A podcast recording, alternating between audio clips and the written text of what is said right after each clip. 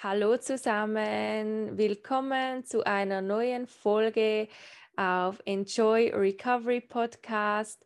Es freut mich sehr, dass du heute mir zuhörst und dich für dieses spannende Thema interessierst. Es wird um den Extremhunger gehen. Ich habe ja euch in meiner Instagram-Story gefragt, ob ich mal nochmals eine Solo-Episode kurz und knackig über das Thema Extremhunger machen soll, weil ich ja oft über dieses Thema jetzt gesprochen habe oder auch viele Beiträge dazu erfasst habe, sowie YouTube-Videos, weil es halt ein ultra spannendes Thema ist, das mich sehr interessiert und leider halt doch immer noch ein Tabuthema ist. Darum braucht es mehr Aufklärung.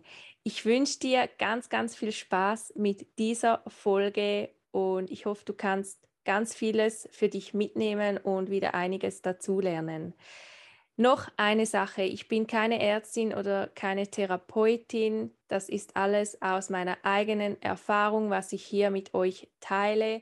Ich habe den Extremhunger natürlich auch selber erlebt und habe ihn auch heute noch an gewissen Tagen, mal mehr, mal weniger. Aber wie gesagt, das ist alles aus meiner eigenen Erfahrung. Viel Spaß mit dieser Folge. Was ist extremer Hunger? Extremhunger kann man auch als einen reaktionsfähigen Hunger ansehen, also ein Hunger, der erneut und wiederholend ist. Die betroffenen Personen essen meistens eine große Menge an Lebensmitteln, sehr schnell auch und dann fühlen sie sich wie außer Kontrolle. Nach dem Essen hat man oft negative Gefühle, Schuldgefühle und auch den Drang, wieder in dieses restriktive oder sogar in das kompensatorische Verhalten zurückzufallen. Man fühlt sich auch oft hungrig, aber doch nicht hungrig oder satt, aber doch nicht satt. Man hat also immer noch das Gefühl, dass man essen will, auch wenn man übersatt ist. Die Betroffenen meinen auch oft, dass dieser Extremhunger emotionales Essen ist oder sie diagnostizieren sich selber sogar mit Binge-Eating. Aber das ist es natürlich nicht, weil wenn man so eine lange Phase mit Restriktion durchgemacht hat, ist das völlig normal, dass dieser Extremhunger auftreten wird. Leider ist heute in der medizinischen Community sowie in den Kliniken und Therapien dieser Extremhunger noch nicht so bekannt und darum haben dann viele Betroffene Angst davor, ins Binge-Eating zu rutschen. Aber das ist nicht das gleiche wie der Extremhunger. Es gibt ja verschiedene Restriktionsformen. Es gibt die physikalische Restriktion, dann gibt es das Purging, also die Säuberung sozusagen, und dann gibt es aber auch noch die mentale Restriktion. Zu den physikalischen Restriktionen gehören weniger Kalorien zu essen, Kohlenhydrate, Fette oder Proteine wegzulassen, Fasten oder auch chronisches Diätverhalten. Dann kommen wir zum Purging. Da gehört natürlich exzessives Sporttreiben dazu oder dann Erbrechen, Ausspucken, also das Essen ausspucken oder auch Medikamentenmissbrauch, das heißt Abführmittel. Und dann haben wir noch die mentale Restriktion. Dazu gehören, dass man zum Beispiel Lebensmittel als gut oder schlecht betitelt, dass man weniger isst oder dass man nur seine Safe Foods isst, dass man ein ganz oder nichts Mindset zum Essen hat oder dass man immer die Lebensmittel sich aussucht, die am wenigsten Kalorien haben oder die als in Anführungsstrichen gesund betitelt werden. Menschen, die eine Essstörung haben, tendieren dazu, eine Kombination von dem mentalen und von der physikalischen Restriktion zu haben. Die einen haben sogar noch das Purging dazu. Und so entsteht eben dieser Kreislauf von Binge und Restrict, also von Bingen und dann wieder restriktiv essen oder bingen und dann es mit kompensatorischen Verhaltensmuster wieder loswerden möchten. Und so entsteht körperlich ein Kaloriendefizit, das dann wiederum den Extremhunger triggert. Dein Körper ist jetzt in einem Hungernotzustand und wenn er dann Essen kriegt, dann wird ein Signal ausgesendet an den Körper, dass du ganz, ganz viel essen sollst, dass du eben genug hast, wenn dann wieder die nächste Episode von diesem Hungernotzustand kommt. Dein Körper vertraut dir natürlich nicht, weil er nicht konstant und immer wieder Nahrung kriegt. Und mental verbietest du dir natürlich auch ganz viele Lebensmittel. Und es ist halt einfach so, wenn du dir diese Lebensmittel verbietest, so kommt es dann eben auch zu diesen Heißhungerattacken, also zu diesem Binging, weil das sind ja diese Lebensmittel, die du dir verbietest, aber du eigentlich unbedingt essen willst. Der Extremhunger kann in der ganzen Heilungsphase aufkommen, egal wie das Gewicht ist oder wie lange die betroffene Person sich schon restriktiv ernährt. Das ist ein ganz, ganz wichtiger Punkt, dass der Extremhunger in jedem Gewicht auftreten kann. Du musst nicht im Untergewicht sein, du musst nicht magersüchtig sein, um diesen Extremhunger Extremhunger zu verspüren. Ich kann dir von mir sagen, ich habe den Extremhunger im Normalgewicht am meisten verspürt. Also ich war auch immer im Normalgewicht und ich habe ihn auch verspürt. Also das heißt, du musst nicht im Untergewicht sein. Es gibt sogar Betroffene, die auch im Übergewicht sind und diesen Extremhunger verspüren. Es geht ja wirklich darum, um das restriktive Essverhalten, wie lange du da schon drin steckst in der Recovery oder auch in der Heilungsphase will der Körper alles zurück. Durch das Hungern kann eine Besessenheit für spezifische Lebensmittel entstehen, die vor allem dann in der Recovery auftreten kann. Es kann gut sein, dass du wie besessen von gewissen Lebensmitteln bist. Und das sind meistens diese Lebensmittel, die du dir für so lange Zeit verboten hast. Also bei mir, ich sage dir mal ein Beispiel von mir. Ich hatte in meinen Extremhungerphasen am meisten Lust immer natürlich auf Kohlenhydrate und Fette, ist ja klar. Bei mir waren vor allem eben die Kohlenhydrate das, was ich am meisten gecraved habe. Also ich habe echt viel, viel Brot immer gegessen. Das mache ich zwar auch heute noch, weil es einfach ein Lebensmittel ist, was ich so gerne habe. Viele Haferflocken, viele Nudeln, Pizza habe ich gegessen, Burger, selber gemachte Burger oder ähm, Kartoffeln liebe ich auch in allen Varianten, Kartoffelstock und so weiter. Dann natürlich auch viele Fette, also Butter. Wer mich kennt, die wissen, ich liebe Butter über alles. Das gehört in meine Ernährung dazu für immer und ewig. Und ja, auch mal Schokolade oder Eis habe ich auch sehr, sehr oft gegessen, weil das auch was war, was ich mir immer verboten habe, also eben gerade Schokoladen, Eis oder auch mal irgendwie ein Gebäck oder so. Es ist wirklich, da gibt es keine Regeln.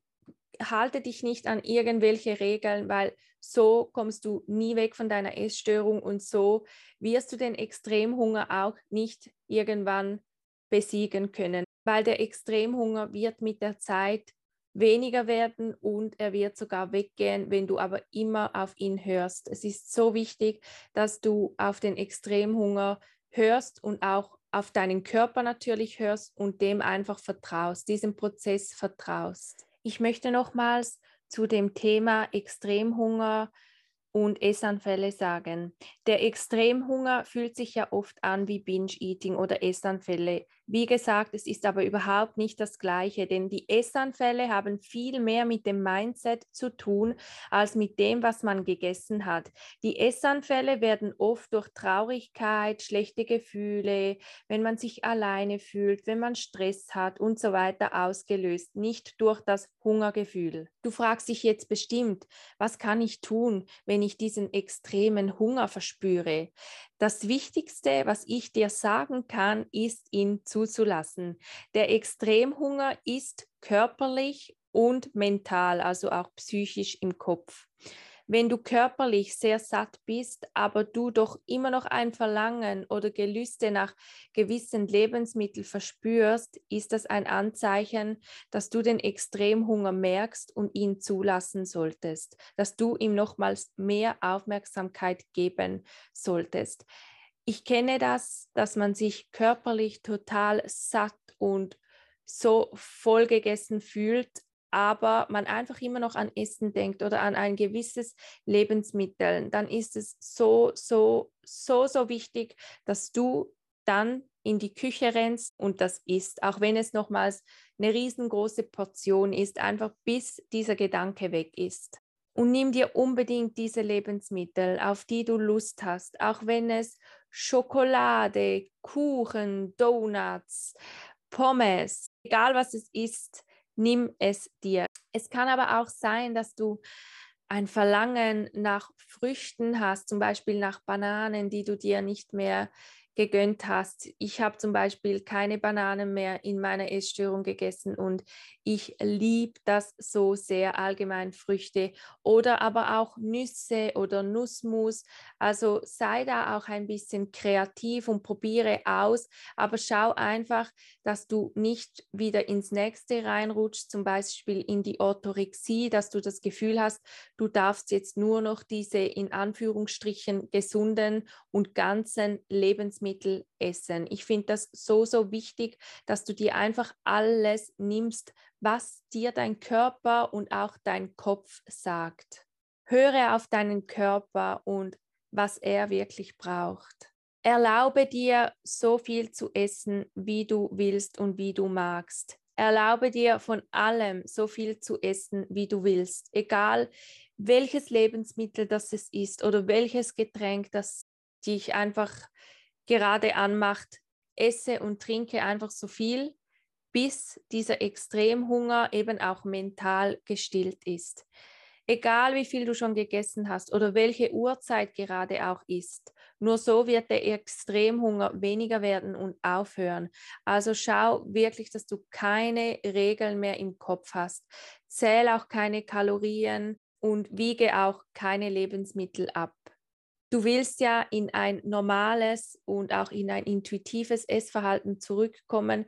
Und das erreichst du, wenn du den Extremhunger zulässt und wenn du keine Regeln und auch nicht mehr kontrolliert bist, was dein Essen anbelangt.